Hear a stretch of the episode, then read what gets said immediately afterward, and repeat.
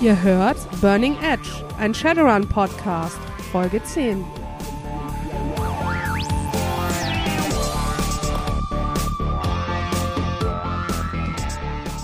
Willkommen zu Episode 10, Rigger-Regeln. Ich bin Sister Panic. Und ich bin Chaos. Die Abstimmung war relativ klar und wir reden daher heute über alles, was Rigger ausmacht und wie das eigentlich funktioniert. Haltet euch fest, denn diese Episode wird sehr regellastig. Aber bevor wir euch damit erfreuen, kommen wir erstmal zu den News.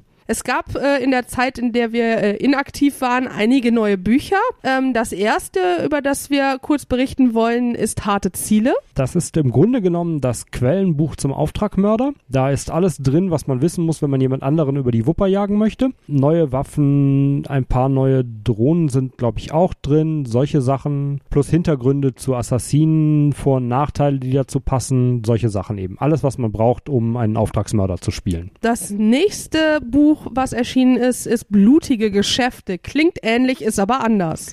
Blutige Geschäfte ist im Grunde genommen ein Kampagnenband zu Konzernstreitigkeiten. Der Schwerpunkt liegt da auf den internen Schwierigkeiten von Ares und den Problemen, die Neonet und ähm, zweiten Konzern vergessen, mit, mit KFS haben, Horizons Probleme mit dem, dadurch, dass sie jetzt gerade den Aztlan-Amazonienkrieg verloren haben und ähnlichen Sachen und bietet halt jede Menge Abenteuer, Anregungen und zusätzliche Connections und so in diesem Umfeld. Ja, das ist äh, wahnsinnig interessant, kann ich nur empfehlen. So, das nächste ist Megacons 2078. Das ist jetzt das große Buch über die großen Konzerne der Welt. Ähm, hat die die neue Liste mit den größten Konzernen, auf denen Zelda Krupp jetzt zum ersten Mal seit es Shadowrun gibt, nicht mehr der größte Konzern weltweit ist, sondern abgelöst wurde. Und bietet halt ja Hintergründe zu den Konzernen, interner zu den Konzernen, Abenteuerhooks zu den Konzernen, eigentlich alles zu den Konzernen. Ja, und halt auch die ähm, aktuellen ähm, interessanten Entwicklungen im AAA-Bereich. Ja, Metaplot zu den Konzernen ist auch drin. Ähm, die, die Konzerngrößenrevision steht an. Das wird wohl im Metaplot in nächster Zukunft eine größere Rolle spielen. Ein paar Kleinigkeiten noch zur KFS-Krise sind auch dabei. Auch sehr lesenswert. Ähm, da kann man sich sehr coole äh, Ideen für Abenteuer holen. Und dann The Big Kahuna, Datapulse ADL ist draußen. In auch, gab es auch in einer sehr, sehr schönen, limitierten Ausgabe. Ja, wir haben Nummer 146 von 1000. Äh, ja, es ist ein Deutschland in den Schattenbuch im Grunde seines Herzens. Es geht genauer auf die, auf Berlin, Hamburg, den Rhein-Ruhr-Sprawl ein, sagt Generelles zur ADL in Shadowrun, bietet Plothooks, bietet Beispiellocations, stellt Charaktere vor in der ADL, macht eigentlich alles, was man fürs, fürs Run in Deutschland in Shadowrun braucht. Und ich finde, es ist ein sehr, sehr gutes Buch geworden. An ein paar Stellen hätte ich mir schönere Karten gewünscht oder beziehungsweise aussagekräftigere Karten, aber es tut, was es soll. Ja, man kann manchmal vielleicht nicht alles haben, aber zum Beispiel auch die Illustrationen sind wieder mal wahnsinnig schön. Ähm, es ist sehr stimmungsvoll gemacht, es sind auch schöne Stories drin, ähm, definitiv auch äh, sehr kaufwürdig. Und das führt uns auch zu unserem nächsten Thema, denn Pegasus hat auch für nächstes Jahr ein weiteres äh, ADL-Buch äh, angekündigt, worüber wir uns sehr freuen. Genau, das soll jetzt mehr im Stile der alten State-of-the-Art-Bücher gehalten sein. Also nicht wirklich ein Buch zu einem Thema, sondern so ein bisschen was von allem. Da könnte neue Cyberware drin sein, neue Connections, neue Ausrüstung, neue Zauber, alles Mögliche. Und ja, was bringt halt das Ganze ein bisschen voran, wird halt auch mit Schwerpunkt Deutschland erscheinen, was ich persönlich großartig finde. Ja. Das letzte Item unserer News ist Shadowrun Anarchy, das bisher nur in den USA erschienen ist, aber wer weiß, vielleicht kommt es auch zu uns rüber oder für die Leute, die des Englischen mächtig genug sind und das vielleicht so mal ausprobieren wollen, mh, definitiv vielleicht auch mal kann man sich anschauen. Anarchy ist im Grunde genommen Shadowrun in einem vereinfachten Regelwerk. Das basiert, wenn ich mich jetzt richtig erinnere, an auf Fate grob, was eins von den etwas vereinfachten generellen Regelwerken ist, gibt dem Ganzen einen eigenen Shadowrun-Touch und versucht halt die Würfel- und Regellastigkeit von Shadowrun ein klein bisschen einzudämmen. Mit, nach allem, was ich gehört habe, durchmischtem Erfolg. Manche Leute sagen, es ist zu einfach geworden, andere sagen, da hätte man noch mehr machen können und es gibt so ein paar Stellen, an die sie sich stoßen, dass die Charaktere nicht mehr abwechslungsgerecht gemacht werden sollen. Wir haben es selber noch nicht in den Fingern gehabt, können dazu also nichts sagen. An sich finde ich die Idee interessant, weiß aber nicht, ob ich es wollen würde, weil ich Shadowrun nun mal auch wegen seiner Regeln spiele und nicht trotz seiner Regeln wie viele andere. Ja, richtig. Also vielleicht ist es ein Experiment, irgendwas Nettes äh, für Einsteiger zu bieten, dass man ähm, sich nicht erstmal mit den ganzen Sachen in der Tiefe beschäftigen muss, sondern erstmal einfach nur die Welt erleben kann. Dafür klingt es halt wie eine interessante Sache. Aber wie gesagt, wir haben es selber noch nicht ausprobiert und können deswegen jetzt aus Erfahrung nichts sagen. Ich stelle mir das mit den vereinfachten Regeln auch gerade für irgendwie storylastige One-Shots im Shadowrun-Universum sehr praktisch vor. Ja, weiß ich nicht. Wenn man jetzt äh, nichts vorbereitet hat oder sonst was, man findet sich aber spontan zusammen und sagt, oh, wir hatten Bock jetzt gerade mal Shadowrun zu zocken, dass man sowas dann mal spontan machen kann, ohne jetzt erstmal seine Charaktere auszubuddeln, sondern einfach mal schnell, ähm, weil man Lust hat, in Shadowrun was zu machen. Ist durchaus auch möglich, vielleicht, dass es so gedacht ist. So, nun kommen wir zu unserem Hauptteil. In dieser Episode geht es, äh, wie schon gesagt, um Rigger. Wir möchten euch äh, im Folgenden diesen vielfältigen und äh, doch komplexen Archetypen vorstellen. Ähm, Rigger, das sind die Typen mit den Drohnen, die für fast jede Situation gewappnet sind. Die meisten äh, sind ein bisschen verschroben. Zumindest werden sie meistens so gespielt. Aber lasst euch nicht täuschen, denn Rigger sind mehr als nur die Fluchtfahrzeugfahrer. Zuerst kommen wir mal zu Fragen. Eigentlich nur eine Frage, ähm, die uns über unsere Seite Seite geschickt wurde. Und zwar kommt die Frage von Huibu. Wie sehen wir denn den Rigger am Spieltisch? Ja, der Rigger am Spieltisch ist äh, leider nie so genau definiert worden bei uns. Wir haben relativ selten einen. Wir haben jetzt im Moment tatsächlich wieder einen, der das auch gar nicht mal schlecht macht. Was wir bisher nie hatten, war ein reiner Fluchtfahrzeugfahr-Rigger. Also einer, der sich nur auf ein Fahrzeug kontrolliert. Wir hatten eigentlich immer Mischformen. Ähm, mit ein bisschen Drohnen, mit ein bisschen Hauptfahrzeug was auch jetzt der, der aktuelle Rigger wieder ist. Und die beschränken sich bei uns meistens darauf, die alle Rollen auszufüllen, wo gerade zusätzlich was gebraucht wird. Also die Erfahrung, die wir jetzt persönlich mit Riggern gemacht haben, war eigentlich immer, dass es eine Bereicherung für eine Gruppe ist. Ähm, die können verschiedene Aufgaben übernehmen und ähm, sind halt sehr, sehr vielfältig. Die sind nicht so auf eine Sache festgelegt. Und das ist das, was in, meinem, in meinen Augen das auch sehr interessant macht, ähm, nicht nur die selber zu spielen, sondern auch mit denen zu spielen. Ja, die Rigger haben sich bei uns meistens äh, hervorgetan in Informationsbeschaffung und, und Kampfunterstützung. Das sind so die, die Dinge, die dem Rigger am, am nächsten liegen und am einfachsten fallen. Genau. Ich hoffe, damit ist die Frage beantwortet. Wenn wir sie falsch verstanden haben oder du was anderes hören wolltest, lass uns das wissen. Dann greifen wir das nochmal auf. Und äh, die zweite Frage kam von Big Slam und äh, drehte sich um die Drohnenwahrnehmung. Die wurde aber bereits beantwortet von Duke. Vielen Dank dafür.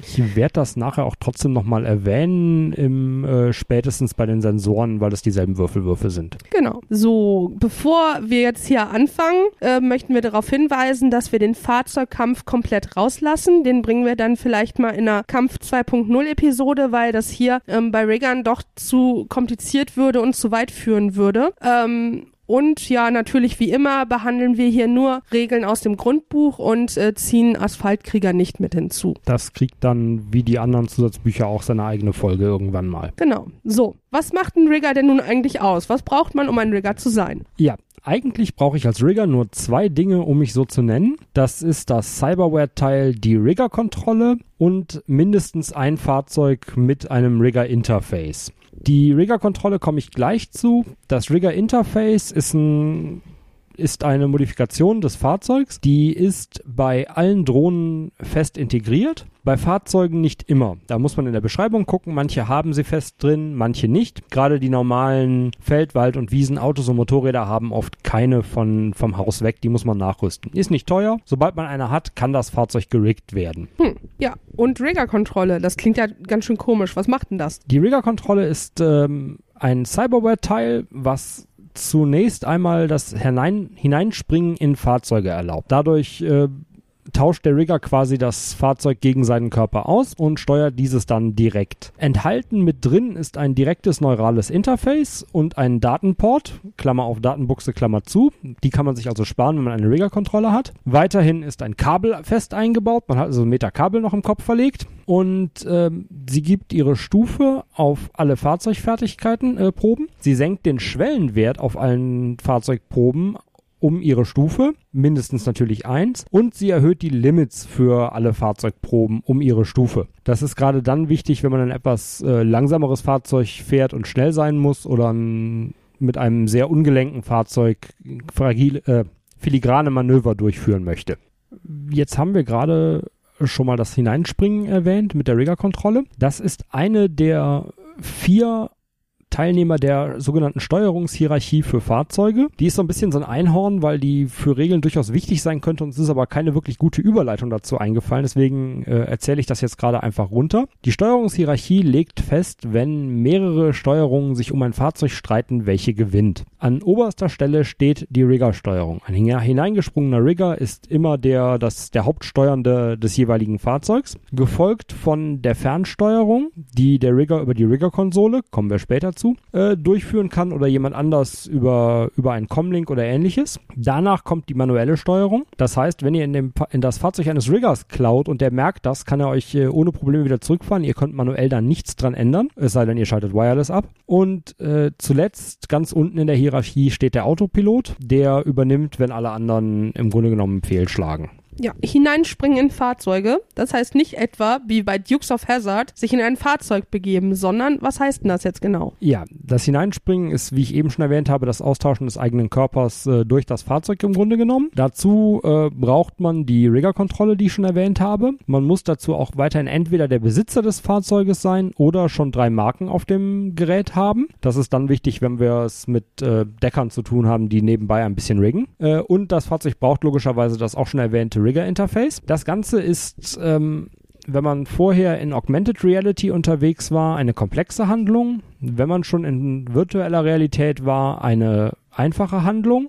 Und dadurch, dass man in ein Fahrzeug hineinspringt, wird man automatisch in VR versetzt, was alle weiteren Regeln, ähm, die dafür gelten, nach sich zieht. Das Icon des Riggers und des Fahrzeuges verschmelzen dadurch und es gibt nur noch dieses eine Icon des geriggten Fahrzeugs und man kann es sowohl in kalter als auch in heißer virtueller Realität machen. Dadurch gibt es auch die Möglichkeit, die plus zwei Würfel, die man durch heiße Sim auf Matrix-Handlungen kriegt, auf seine Fahrzeughandlungen anzuwenden, weil das Hineinspringen alle Fahrzeughandlungen wie Matrix-Handlungen behandeln lässt. Der Nachteil daran ist natürlich, dass man eventuellen Feedback-Schaden ähm, bei heißem Sim wie üblich körperlich kriegt, bei kaltem Sim weiterhin geistig. Wenn man sich in ein Fahrzeug direkt einstöpselt, kann man da auch mit hineinspringen. Also ich setze mich in mein Auto und stöpsle mich in der, in der Steuerung direkt ein. Das ist dann automatisch heiße Sim. Da kann man nichts gegen tun. Der einzige Unterschied dabei ist es, dass man nicht mit der üblichen Matrix-Reaktion unterwegs ist, also der Datenverarbeitung des Decks, sondern die eigene Reaktion benutzt. Das kann halt Vorteile haben. Kann Vorteile haben, kann aber auch je nachdem, wie hoch meine Reaktion und wie gut mein, mein Rigging-Deck ist, auch Nachteile haben. So, weiterhin sind Rigger ähm, auch von Rauschen betroffen, wie Decker genauso. Also bei allen Wireless-Verbindungen gilt das Rauschen durch Entfernung und und durch die Umgebung und ähnliches, also Spam-Zonen, schlechte Verbindungen etc. Das kommt also vor. Die Hälfte allen Schadens, den das Fahrzeug nimmt, wenn ein Rigger hineingesprungen ist, schlägt als Biofeedback-Schaden auf den Rigger durch. Was auf Dauer und mehreren Drohnen hintereinander ernsthaft unangenehm für den Rigger sein kann. Ja, also mit den Drohnen nicht nur vorsichtig umgehen, weil die teuer sind, sondern eben auch, äh, weil es Auer macht nimmt die gemeinsame Gestalt aus Rigger und Fahrzeug direkten Matrix-Schaden, weil sie zum Beispiel von einem Decker mit einem äh, Datenspike angegriffen werden, schlägt der durch auf entweder das Comlink oder bei Direktverbindung auf das Fahrzeug des Riggers oder auf die Rigger-Konsole, wenn er eine hat. Die nehmen also Matrix-Schaden zuerst und fallen dann im, im Zweifelsfalle auch zuerst aus und sind weg. Wenn ich jetzt äh, in diesem Fahrzeug drin bin und wieder raus will, muss ich dafür die Handlung Interface-Modus wechseln benutzen. Mit der Rigger-Konsole kann ich auch direkt aus meinem Fahrzeug raus in ein neues springen, was im selben Netzwerk hängt.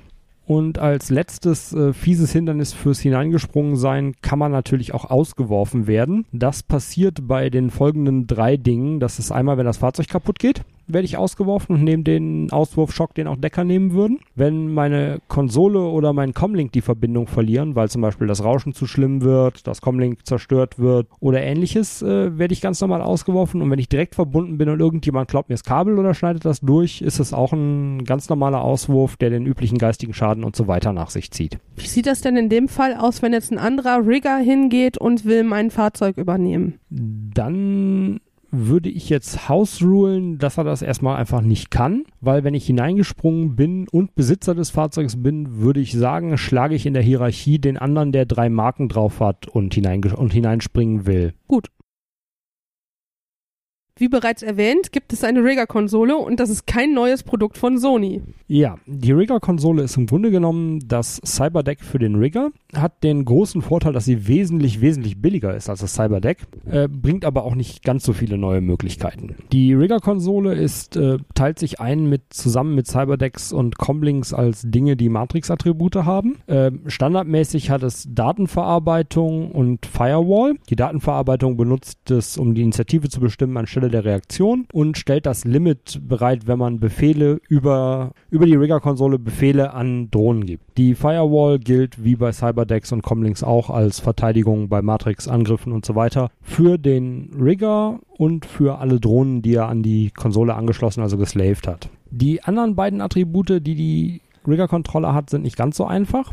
Das ist einmal die ähm, Zugriff und Rauschunterdrückung. Diese beiden sind wie bei Cyberdex auch die Attribute äh, konfigurierbar. Zusammen dürfen die nur die Höhe der Gerätestufe haben. Die Gerätestufe gibt gleichzeitig das Limit der angeschlossenen Drohnen ähm, äh, vor, nämlich Gerätestufe mal drei Drohnen kann ich an eine an den Rigger-Controller anschließen. Das heißt, die kleinste kann drei Drohnen beschäftigen und die größten gehen, wenn ich das richtig im Kopf habe, so dann irgendwo bei Mitte 20 Drohnen. Jetzt lege ich also meine Gerätestufe fest und verteile sie auf Zugriff. Das legt die Anzahl der Programme fest, die ich auf der Konsole laufen lassen kann. Rigging-Programme sind nicht kompatibel mit Decking-Programmen, auch wenn manche von denen gleich sind. Und weiterhin kann ich auf der Konsole Programme laufen lassen, die meinen Drohnen Fertigkeiten geben. Diese dürfen die Drohnen aber nur benutzen, wenn sie keine eigenen laufen lassen. Drohnen selber haben nochmal ein eigenes Limit für, für Drohnenprogramme, die sie laufen lassen können. Ähm, wenn sie keine davon laufen lassen,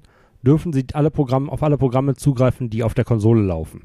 Puh, das ist, klingt ganz schön kompliziert. Kannst du vielleicht mal ein Beispiel nennen? Ja, also sehr beliebt ist zum Beispiel die ähm, Zielerfassung, Klammer auf, Waffe, Klammer zu, Software, die es einer Drohne äh, eine Fertigkeit zur Verfügung stellt, mit einer bestimmten Waffe zu schießen. Diese Fertigkeit muss für jede Waffe gekauft werden. Also ich muss eine Zielerfassung AK-98 haben und damit können alle meine Drohnen, die an die Konsole angeschlossen sind, mit AK-98, die auf ihnen montiert sind, schießen. Ich muss aber auch gleichzeitig eine Zielerfassung Ares Alpha kaufen, wenn ich die Drohnen austauschen möchte, äh, die Waffen an den Drohnen austauschen möchte möchte. Das andere Attribut, um jetzt hier nicht zu weit abzuschwenken, ist die Rauschenunterdrückung. Die reduziert einfach ganz simpel das Rauschen in der Gegend um ihre Stufe für den Rigger. Ja, wie wir eben schon gehört haben, ne, Rauschen ähm, ist, ist ein bisschen doof, vor allem wenn man die Drohne weiter wegschicken will und Rauschunterdrückung ist in dem Fall dann ähm, relativ wichtig, damit man eben nicht ausgeworfen wird. Ja, ich muss mich jetzt also entscheiden, ob ich mehr Programme haben will oder, oder weniger vom Rauschen beeinflusst werden möchte. Ändern kann ich die beiden, also Zugriff und Rauschunterdrückung, dadurch, dass ich die Aktion Gerätemodus ändern durchführe. Die findet ihr im Grundbuch auf 167. Seite 167, die ist eigentlich dafür da, um bei, äh, um den Modus von allen Geräten zu ändern und das geht bei Rigger-Kontrollen halt genauso. Konsolen, nicht Kontrollen. Eine weitere spezielle Fähigkeit der Rigger-Konsole ist es, dass ich einmal pro Runde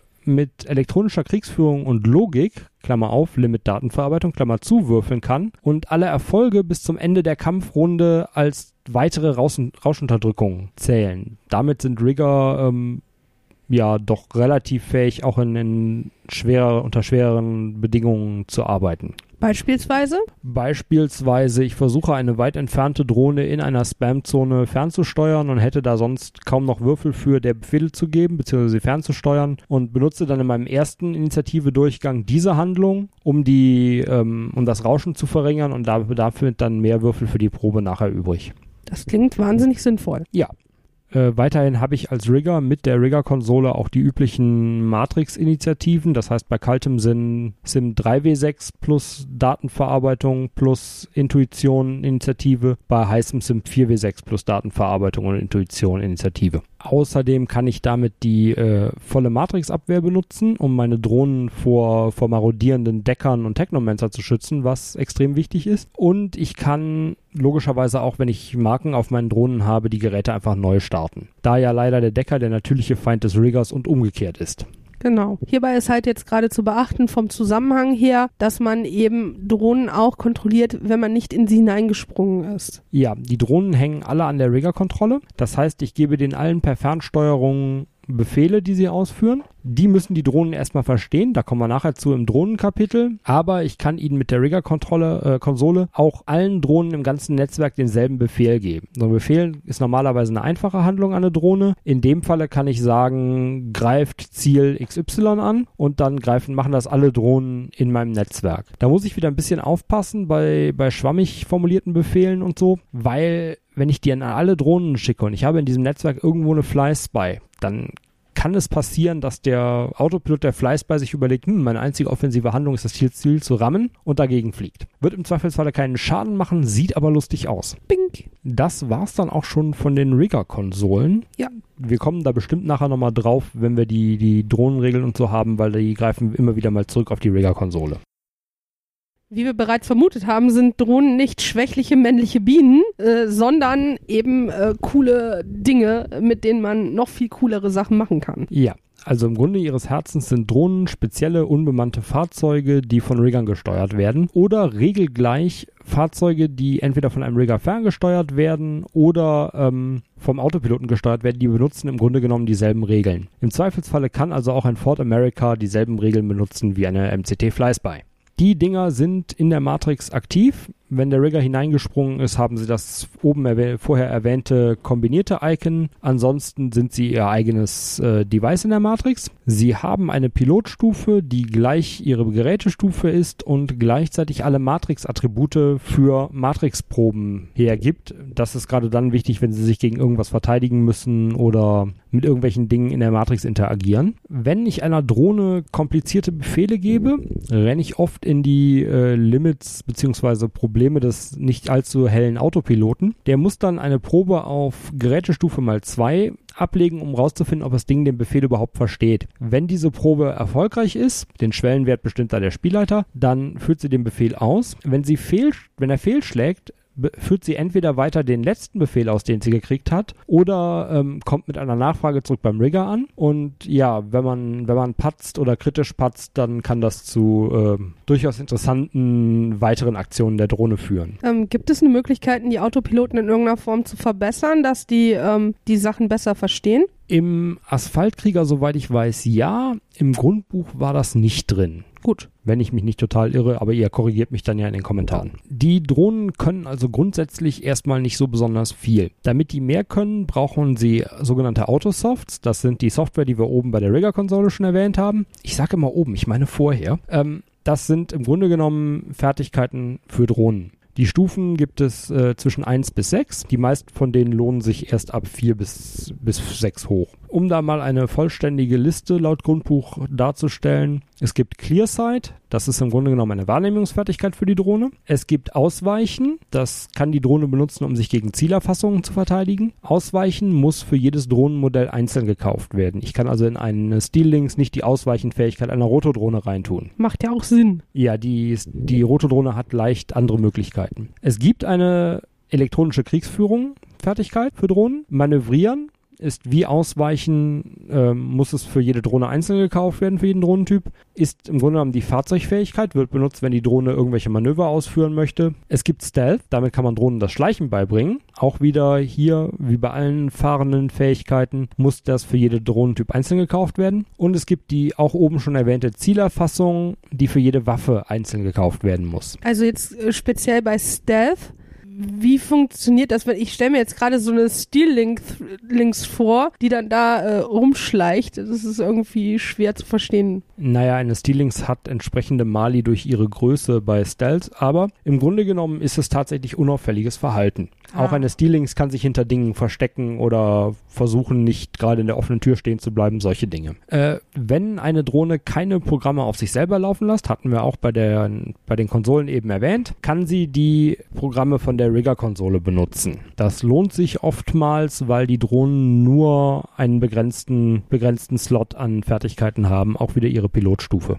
Wo ich gerade bei Autosofts bin, erkläre ich auch gerade die Rigger-Programme. Die habe ich oben erwähnt und deren Einschränkungen, aber ich habe nicht gesagt, welche es gibt und was sie machen. Es gibt den Biofeedback-Filter der plus zwei Würfel gegen Biofeedback gibt. Es gibt die Irreführung, die zwei Würfel zur Verteidigung gegen die Icon-Aufspüren-Handlung gibt. Wenn also der Decker versucht herauszufinden, wo denn der Rigger mit der entsprechenden, der in der entsprechenden Drohne steckt, in der echten Welt sitzt, kann man sich damit dagegen wehren. Es gibt Panzerung, plus zwei Würfel gegen Matrix-Schaden. Es gibt Schild, das den Bonusschaden, den ein Decker kriegen würde, wenn er einen angreift und Marken auf einem hat, um eins verringert pro Marke. Es gibt den Schutzschirm, der gibt nur einen Würfel, dafür aber gegen Biofeedback und Matrix-Schaden ähm, gemeinsam und ist kumulativ mit den anderen Programmen. Es gibt den Signalreiniger, der noch eine zusätzliche zwei Stufen auf die Rauschunterdrückung gibt. Es gibt die Toolbox, die die Datenverarbeitung der Konsole um eins erhöht. Es gibt Verschlüsselung, das erhöht die Firewall um eins. Es gibt die Verwandlung, was die Matrix-Ikonografie ignoriert und einen seine eigene überlegen lässt. Es gibt noch die virtuelle Maschine, die kann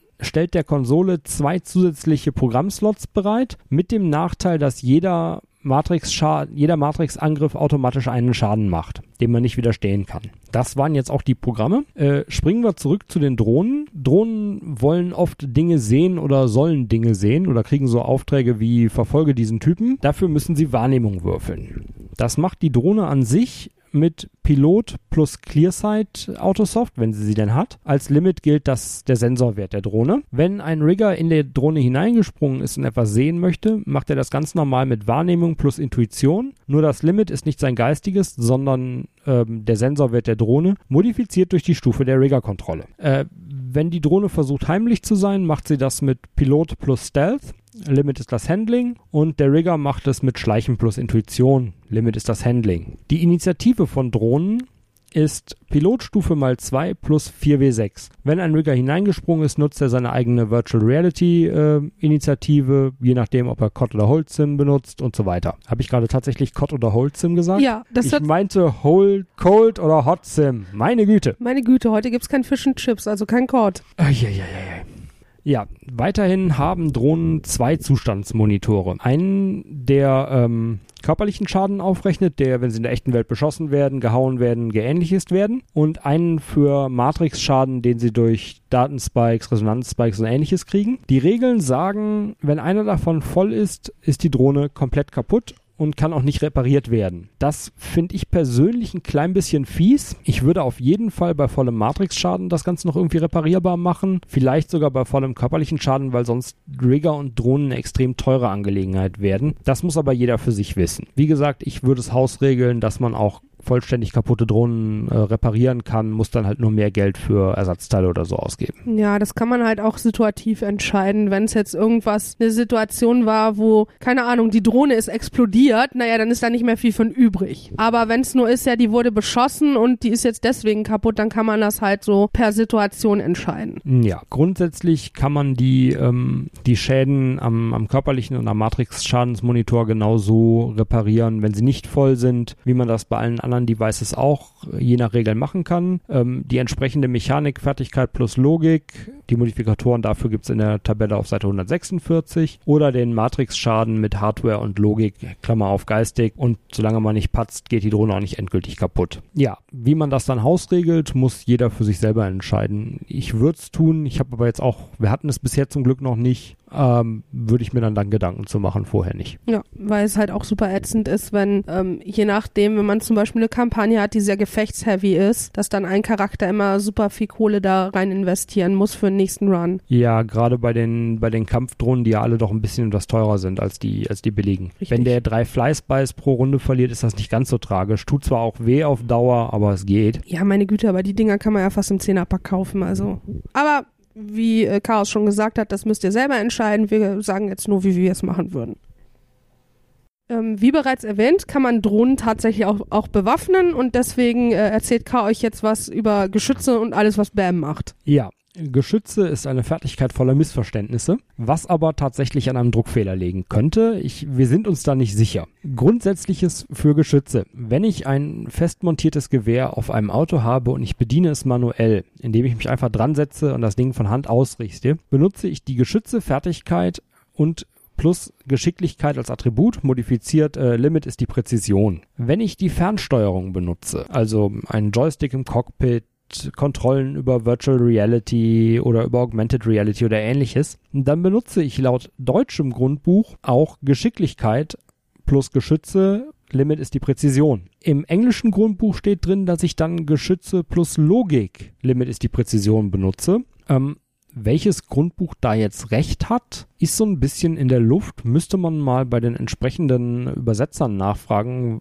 ob das dann Flüchtigkeitsfehler war, ob das in neueren Versionen des deutschen Grundbuches vielleicht sogar schon geändert wurde oder ob die einfach gesagt haben, nö, die Methode, die die Engländer haben, gefällt uns nicht oder vielleicht haben die Engländer ihre Methode inzwischen. Amerikaner. Ja, es sind Amerikaner, sie sprechen nur Englisch, äh, haben das in ihrem Grundbuch geändert. Ich habe da auch eine relativ alte Ausgabe. Hm. Also ich persönlich muss sagen, ich fände es ähm, rein intuitiv, wie die Amerikaner es machen, sinnvoller, ähm, weil es ähm, einen Vorteil bringt, wenn man Logik statt Geschick benutzt wenn man halt tatsächlich im Fahrzeug drin ist. Fände ich persönlich sinnvoller. Aber naja, das ist meine Meinung. Ja, also wir spielen es auch mit, äh, wenn sie ferngesteuert werden, mit Logik anstatt Geschicklichkeit, äh, auch damit es einfacher ist, einen Rigger zu bauen, weil sonst müssen die zu viele Attribute hochhaben, um nachher effektiv zu sein. Richtig. Und die brauchen schon so viele verschiedene Fertigkeiten, um ihre ganzen Drohnen zu steuern. Ja, deswegen gehe ich jetzt mal vorsichtig davon aus, dass es irgendwie ein, ähm, durchgegangen ist, dass es ähm, dann falsch übernommen wurde, übersetzt wurde oder auch einfach nur copy-paste-mäßig irgendwo falsch eingesetzt wurde, ähm, dass es eben ein Fehler im Buch ist und dass es, dass das amerikanische das ist, was gemeint war.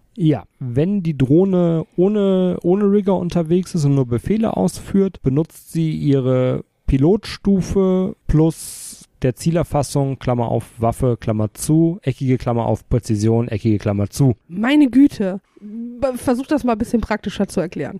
Also sie benutzt ihre Pilotstufe plus die Zielerfassungsautosoft für die entsprechende Waffe, mit der sie ausgerüstet ist und das Limit ist die Präzision. Aha. Ich glaube, das versteht man jetzt besser. Das ist hoffentlich so. Drohnen dürfen nicht improvisieren. Das heißt, wenn die Drohne keine Zielerfassung für die Waffe hat, kann sie damit nicht schießen. Also man kann nicht einfach sagen, schieß mal, sondern man muss der Drohne schon sagen, wohin und wo drauf. Nein, nein, die Drohne muss tatsächlich die Fertigkeitssoftware geladen haben, um die Waffe benutzen zu dürfen. Ah, das war ein wenig missverständlich gerade.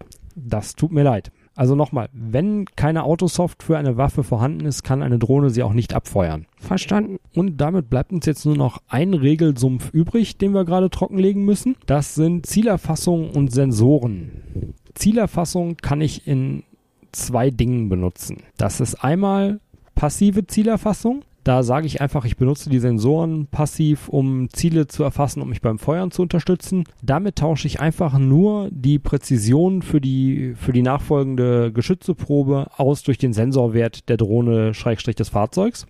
Es gibt aber auch aktive Zielerfassung. Mm, nur mal kurz ein Beispiel heißt das, ich kann halt die Zielerfassung, also den Sensorwert von einer Drohne nehmen, die einen höheren Sensorwert hat als die, mit der ich schießen will. Nee, es heißt in dem Falle, wenn ich mit einer Drohne schießen will und die hat einen Sensorwert von 5 und eine Waffe montiert mit einer Präzision von 4, kann ich bei passiver Zielerfassung sagen, ich nehme den Sensorwert als Limit und nicht die Präzision der Waffe. Ah. Ich würde da jetzt auch, es steht im Buch nicht gesondert drin, aber ich würde im Zweifelsfalle nicht zulassen, dass da noch ein Bonus von Smart Gun auf die Sensoren draufgeschlagen wird. Aktive Zielerfassung ist ein ganz anderes Tierchen. Da muss ich eine Sensorenprobe ablegen. Das ist ähm, wenn ich Rigger bin, Wahrnehmung und Intuition, Limit ist der Sensor. Oder wenn ich Drohne bin, Pilot plus Clearsight, Limit ist der Sensor. Gegen Schleichen plus Reaktion oder Pilot und Stealth des gegnerischen Fahrzeugs oder des Gegners. Und alle Nettoerfolge, die ich dabei würfle, modifizieren den Würfelpool, den Verteidigungswürfelpool des Gegenübers auf alle weiteren Angriffe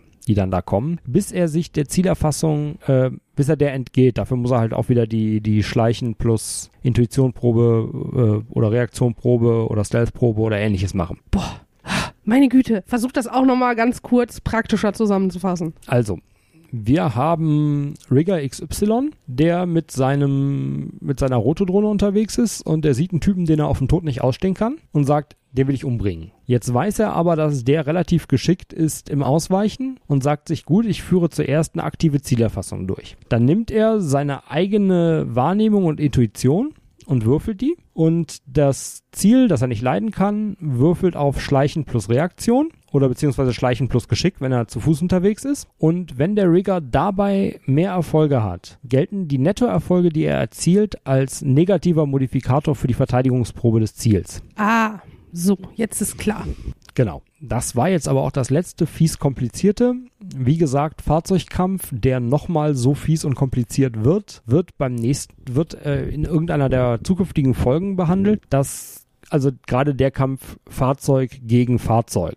Was ich jetzt noch kurz erzählen würde, ist, äh, wenn nur eine Hälfte im Fahrzeug sitzt, da gibt es nur relativ wenig Modifikatoren, die da wirklich einschlagen und zusätzlich sind. Wenn ich mich im Kampf in einem Fahrzeug befinde, muss mindestens einer der beteiligten Charaktere, das ist idealerweise entweder der Rigger, der hineingesprungen ist, oder jemand, der auf dem Fahrersitz sitzt, pro Runde eine Handlung Fahrzeugsteuern ausführen. Das ist eine komplexe Handlung. Da muss ich im Zweifelsfalle, wenn keine externen Einwirkungen da sind, auch nicht groß drauf würfeln. Ich muss nur die Handlung aufwenden, damit das Fahrzeug weiterhin als gesteuert gilt. Weil wenn es ungesteuert ist, dann ähm, ja, fährt es geradeaus oder der Autopilot versucht am Ende der Runde zu übernehmen oder es crasht in irgendwas und Crashes tun weh. Weiterhin sind alle Proben, die ich aus einem Fahrzeug raus ausführe, also wenn ich auf jemanden schieße oder ähnliches mache, um zwei erschwert weil bewegende Fahrzeuge nun mal grundsätzlich ähm, nicht wirklich angenehm sind. Und Dinge erschweren, wie auf Sachen schießen gezielt. Genau. Dafür kriege ich aber plus zwei Würfel, weil ich mich in einem fahrenden Fahrzeug befinde, auf meine Verteidigungsprobe, weil Fahrzeug, fahrende Fahrzeuge zu treffen auch nicht so einfach ist, wie einfach rumstehende Deppen.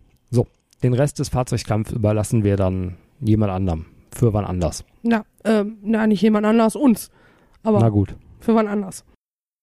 Meine Güte, so, jetzt haben wir erstmal die äh, schwierigen Regeldinge äh, hinter uns. Wir hoffen, dass euch das äh, ein bisschen geholfen hat, das ein bisschen besser zu verstehen. Ich hoffe, Und- dass es nicht zu konfus war. Das kam mir so vor. Ja, das kommt einem immer so vor, wenn man das selber äh, spricht und erzählt. Ähm, jetzt kommen wir dazu, worauf muss man denn bei der Charaktererschaffung achten? Wenn man sich jetzt vornimmt, das klingt ja alles ganz spannend, zwar kompliziert irgendwie, aber äh, irgendwie auch cool. Und ähm, was muss ich denn jetzt machen? Worauf muss ich achten, wenn ich jetzt einen Rigger erschaffen will? Ähm, ja, also wichtig ist die Reaktion, die als Basis für Fahrzeugfertigkeiten gilt, sollte nicht zu niedrig sein. Die Logik, die man für die meisten Geschützeproben als Rigger braucht, sollte nicht zu niedrig sein. Konstitution und Willenskraft äh, sind bei allen Charakteren relativ wichtig. Der Rest ist, ja, was bei Attributen halt immer gilt, nicht zu niedrig, aber muss jetzt auch keine, keine Riesensachen erreichen. Ja, man muss jetzt als, als Rigger zum Beispiel nicht unbedingt einen Charisma-Preis gewinnen. Definitiv nicht. Äh, Intuition ist halt auch noch einigermaßen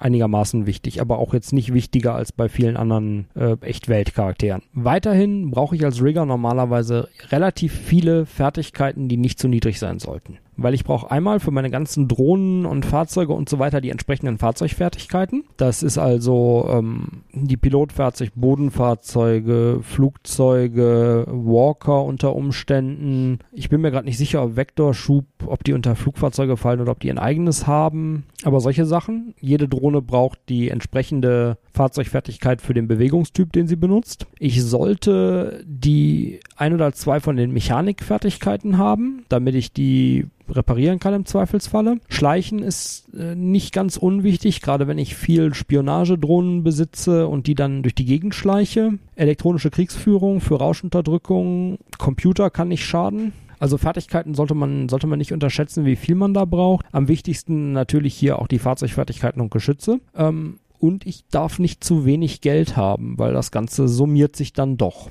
Richtig, also wenn man sich jetzt mal vorstellt, man ähm, hat, weiß ich nicht, wie viele Drohnen, das kann man sich ja aussuchen, dann muss man für die Drohnen die Waffen kaufen, dann muss man für die Drohnen die Software kaufen, dann muss man, äh, wenn man jetzt nicht gerade zu Fuß gehen will, braucht man ein Fahrzeug, man muss die Drohnen ja auch irgendwie rumkarren, das wird meistens ein Van sein. Ähm, dann braucht man vielleicht einen Lebensstil, der zum Beispiel eine Werkstatt mit beinhaltet, das ist meistens dann auch eben nicht Unterschicht, ne? Äh, solche Sachen, das summiert sich halt, das heißt, man sollte eine Priorität relativ relativ hoch auch aufs Geld legen. Das ist immer einer meiner persönlichen Favoriten als Spielleiter, gerade wenn ich so Rigger mit extrem fancy Fahrzeugen habe, die dann in Unterschicht oder Straße leben. Die müssen dann damit leben, dass sie am nächsten Morgen keine Scheinwerfer mehr in ihrem Fahrzeug haben, weil die irgendwelche Gänge ausgeschlagen haben. Aber ja, gerade Drohnen schlagen auf über kurz oder lang doch auch durchaus Geld aus der Kasse. Also so eine, so eine Rotordrohne kostet irgendwas bei 5000 Nuyen. Die großen Steel-Links oder ähnliches kosten 25.000. Die gehen ins Geld. Vor allem, wenn die kaputt gehen oder beziehungsweise so Ersatzteile, die man dafür, die muss man ja auch kaufen, die, die zieht man sich ja auch nicht irgendwo aus dem Hintern, ne? Ja, laut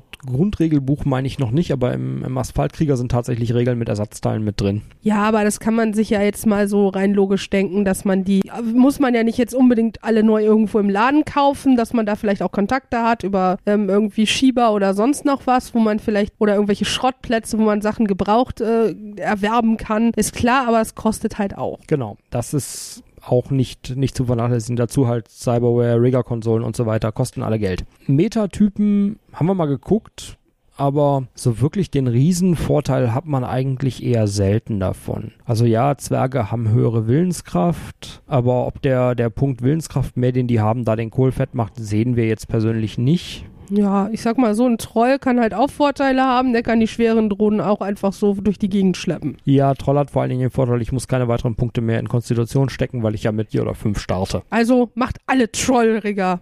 Das ist ein Befehl. Ja.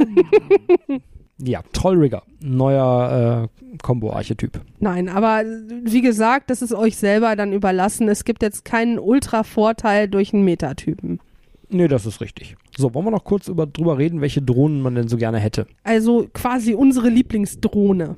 Ja. Ähm, mein persönlicher Liebling, ich habe selber noch keinen Rigger gespielt, gebe ich offen zu, aber jetzt so von, von der Gruppe her und so, ich persönlich finde tatsächlich sowas wie die Fleißball sehr cool, ähm, weil die eben aus diesem üblichen, der Rigger kämpft, herausfällt und dem äh, Charakter noch mehr Möglichkeiten verleiht, äh, der Gruppe dienlich zu sein, nämlich eben Informationen zu beschaffen, Leute zu beschatten, alles Dinge, wo man normalerweise vielleicht einen eigenen Runner für abstellen muss, die kann dann von so kleinen Drohnen übernommen werden, ähm, was sehr, sehr hilfreich und sehr, sehr nützlich sein kann. Außerdem können die auch ähm, Layouts von bestimmten äh, Locations dann im Vor, ähm, Vorfeld schon mal ähm, ausmachen, was, was bei, bei der Planung sehr hilf hilfreich sein kann und so. Deswegen also muss ich sagen, ähm, diese kleinen Spionagedrohnen sind für mich das, was eben den ähm, Riggern noch mehr Tiefe verleiht, neben ich fahre und schieße mit äh, fliegenden Robotern durch die Gegend. Ja, ähm auch in diesem kleinen Drohnensegment äh, nicht zu, zu vergessen die Shiawase Kanmushi-Drohne. Wir dürfen jetzt alle mal kichern. Äh, die tatsächlich wie ein kleines krabbelndes Insekt aussieht und noch eine Ecke kleiner ist als die Fleißball. Und sich damit, je nachdem, wo man unterwegs ist, noch besser dafür eignet, Dinge zu beschatten oder Leuten Leute zu verfolgen oder so. Vor allen Dingen, wenn man sie ganz gut in der Tasche von jemandem verstecken kann. Ähm, am anderen Ende, meine immer noch persönliche Lieblingsdrohne ist und bleibt die Steel Links, ein im Grunde genommen vierbeiniger Panzer mit Rollen an den Beinen, der schwere Waffen tragen kann. Ja, wer mag das nicht, ne? Der große Vorteil der Steel Links ist, dass sie mit einem schwere Waffen Hardpoint ausgestattet ist. Ich muss also nur noch die Waffe dazu kaufen. Der Nachteil ist, sie kostet 25.000 Nuyen und ja. Und so im mittleren Bereich würde ich sagen, ist die rote Drohne definitiv auch was, was sehr sinnvoll ist und ähm, vielseitig sein kann. Ja, die, die rote Drohne ist so ein, so ein Klassiker der Drohnenwelt, seit Shadowrun 1 dabei. Im Grunde genommen ein kleiner Hubschrauber mit, ähm, mit einer Waffenhalterung. Kenne ich bei Riggern als im Grunde genommen das Standard-Feuerunterstützungsgerät. Also das ist so ein Ding mit ein paar Schnellfeuerwaffen dran. Super, kann ich mir Sperrfeuer schon mal automatisch machen. Ja, und dann gibt es natürlich auch noch so lustigere Sachen wie Zeppelin. Ja, Zeppelin-Drohnen ähm, oder auch der Ares Duelist. Großartiges Gerät. Eine anthropomorphe Drohne mit Schwertarmen. Creepy. Äh, creepy und im Grunde genommen völlig völlig sinnfrei in der Welt. Äh, es steht auch im Regelbuch drin, dass die von Ares hauptsächlich gebaut wurde, um die Japanokons mit ihren Samurais und, und Katanas so ein bisschen aufs Korn zu nehmen. Ja, aber zum Beispiel ein Zeppelin, da äh, kann man echt, äh, muss man jetzt nicht nur Hindenburg-Manöver fliegen, ne? Also die irgendwo explodieren lassen. Oh, the humanity. sondern ähm, da kann man äh, auch ganz lustige Sachen mitmachen. Die kann man mit, ähm, mit Granaten ausstatten, die man dann über eine, über eine äh, Area quasi abwerfen kann. Solche Sachen. Also ganz fancy. Das plant unser Rigger immer noch. Er ist bisher noch nicht dazu gekommen, es tatsächlich durchzuführen. ja. Ähm, kurz nochmal Fahrzeuge führt beim Rigging eigentlich inzwischen kaum noch ein Weg am Ares Roadmaster vorbei. Er ist groß, er ist schwer gepanzert, er war mal ein Sicherheitsfahrzeug und er, man, es passt jetzt jede Menge rein. Und ansonsten nie zu unterschätzen, der gute alte Nissan Jackrabbit oder Ford America so als unauffälliges Fahrzeug. Dank Asphaltkrieger haben wir dann auch Regeln, die zu modifizieren und ein bisschen brauchbarer zu machen. Ja, das war es jetzt soweit von uns zu äh, spezifischen Drohnen. Genau. Wenn ihr da anderer Meinung seid oder wir eure Lieblingsdrohne total vergessen haben, dafür haben wir eine Kommentarspalte. Schreibt das da rein, diskutiert mit uns in den Kommentaren. So, und bevor wir uns verabschieden, möchten wir euch kurz erstmal die Themen für die nächste Abstimmung vorstellen, die diesmal zwei Wochen laufen wird. Das erste Thema ist Charaktererschaffung, also nochmal back to the basics. Ähm, wie funktioniert das eigentlich? Wie ist das Prioritätensystem? Worauf muss ich achten? Solche Dinge eben. Das zweite Thema ähm, dreht sich um das Buch Schattenläufer. Da gibt es ähm, neue Metatypen. Ähm, neue, ähm, ja, also die Meta-Varianten sind drin zu den einzelnen Metatypen. Es gibt die Möglichkeit, Infizierte zu spielen, also Ghule, Vampire, ähnliches. Es gibt jede Menge neue Vor- und Nachteile. Es gibt jede Menge Zeug zum Hintergrund. Search-Varianten sind wieder dabei. Also das durchaus runde Buch, was das ehemalige Kompendium jetzt ist. Ja, und äh, als drittes Thema, ein Thema, das mir persönlich am Herzen liegt, ich will ja die äh, Abstimmung nicht beeinflussen, äh, sind Drachen. Drachen in der sechsten Welt und alles, was damit zu tun hat. Genau, da werden wir natürlich äh, extrem stark kuratieren müssen und uns auf so ein paar Sachen festlegen, über die wir dann mehr erzählen, aber dann würden wir mal so einen Überblick geben. Vor allen Dingen, wozu die, was die großen Drachen gerade alle so machen. Genau. So, das war auch schon unsere zehnte Folge. Wir hoffen, es hat euch wie immer gefallen und ihr votet fleißig für die nächste Sendung, die hoffentlich nicht so lange auf sich warten lässt. An dieser Stelle bitten wir nun auch um Entschuldigen und bedanken uns für eure Geduld. Ähm, ich persönlich befinde mich halt momentan in der Abschlussphase meines Studiums und habe bis nächsten April mit meiner Diplomarbeit, die äh, in meinem Bereich äh, neben der schriftlichen eine um umfangreiche praktische Komponente hat und deswegen enorm viel Zeit in Anspruch nimmt. Ich versuche trotzdem alles in meiner Macht Stehende etwas zeitfrei zu schaufeln, damit ihr nicht wieder so lange warten müsst. Also bitte nochmal, es tut uns wahnsinnig leid. Ja, dem schließe ich mich an, nur dass ich nicht im Diplomsemester bin. so, und äh, wenn ihr mit uns Kontakt aufnehmen wollt, geht das wie immer per Mail über burningedge at theorder.de, per Twitter at edge underline podcast und bei Facebook unter www.facebook.com slash edge podcast. Außerdem ähm, möchten wir wie immer unsere iTunes und Podcast.de Zuhörer darum bitten, bitte bewertet uns doch, ein paar Sterne klicken, vielleicht, wenn ihr euch äh, lustig äh, fühlt, auch eine Bewertung schreiben. Das wäre großartig. Und so, in diesem Sinne,